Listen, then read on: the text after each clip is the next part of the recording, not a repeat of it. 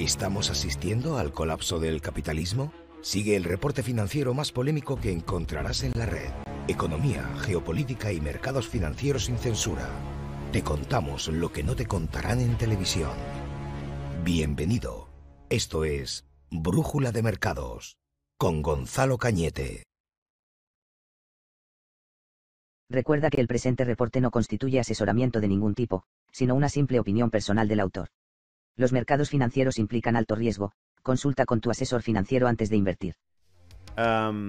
Y esto era simplemente lo de los indicadores macro que no imaginabas, eh, que es el ex jefe de la Reserva Federal, Alan Grisman, tiene un gran interés en la ropa interior masculina. Dice, no porque esté preocupado por la evolución de la moda en las prendas interiores, sino porque considera que las ventas de ropa interior son un predictor económico clave.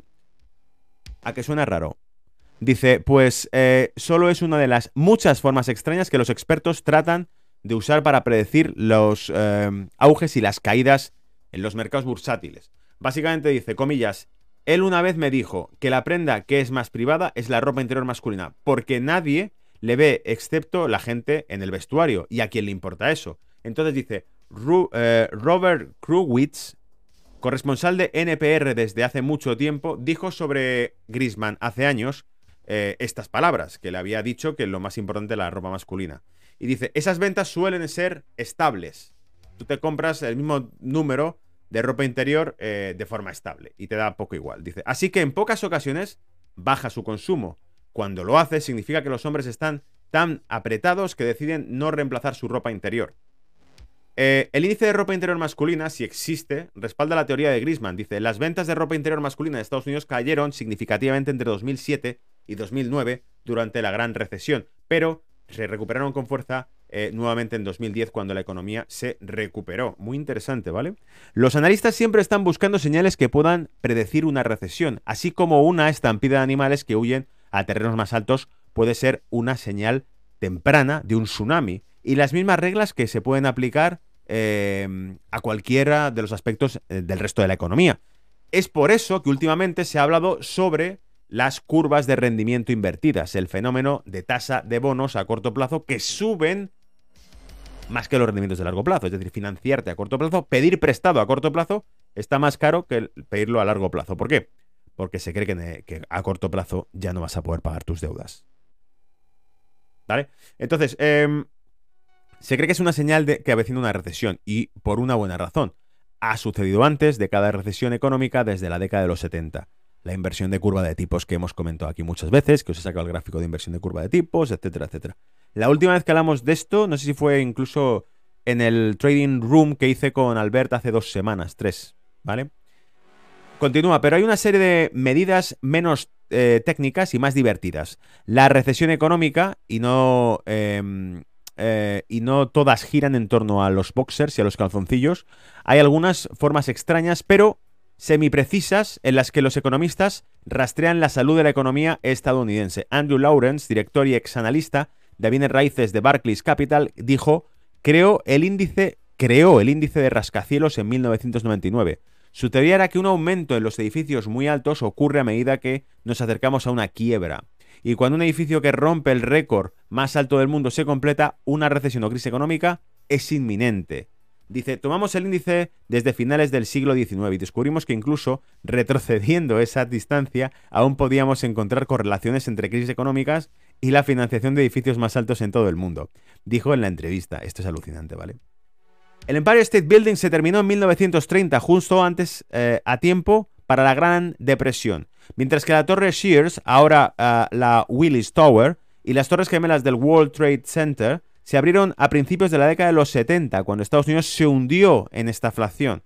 En octubre de 2010, 2009, la empresa constructora Emar completó eh, el exterior del el Burj Khalifa de Dubái y dos meses después el gobierno de Dubái estuvo a punto de incumplir pagos. Hostia. O sea que realmente existe una correlación entre eso, ¿eh? Causalidad. Eh, relación espuria, como lo llaman en estadística. Lawrence vincula estas elevadas ambiciones con el crédito bancario, la inversión excesiva y la especulación desenfrenada, típicamente signos de un tope económico. Es decir, básicamente dice, cuanto más altas son las torres que se construyen, es porque más créditos se está prestando, más apalancados están y más fácil es que se pillen los dedos. Hoy la mayoría de los proyectos para construir la torre más alta están suspensos, pero la otra, de otra manera, los multimillonarios siguen gastando su dinero para volar hacia el cielo. Jeff Bezos, Elon Musk, Richard Barson continúan en la carrera espacial. El presidente Steve Lauren, Leonard Lauren, creó el índice lápiz labial durante la recesión económica que siguió al 11 de septiembre de 2001. Se dio cuenta de que la compra de cosméticos, en particular lápices labiales, tiende a estar inversamente relacionada con la economía porque las mujeres reemplazan las compras más caras por pequeñas compras. Según UPS, en, el otoño de 2001 las ventas de barras de labios en Estados Unidos aumentaron un 11%. Durante la Gran Depresión las ventas de cosméticos en general aumentaron un 25%. Pero la teoría no siempre se sostiene. El grupo de investigadores de King Company descubrió que si bien las ventas de lápices labiales aumentan en tiempos difíciles eh, eh, y dificultad económica, también lo hacen en tiempos de auge. Sin embargo, abundan las hipótesis relacionadas en 2020, el punto álgido de la recesión económica del COVID.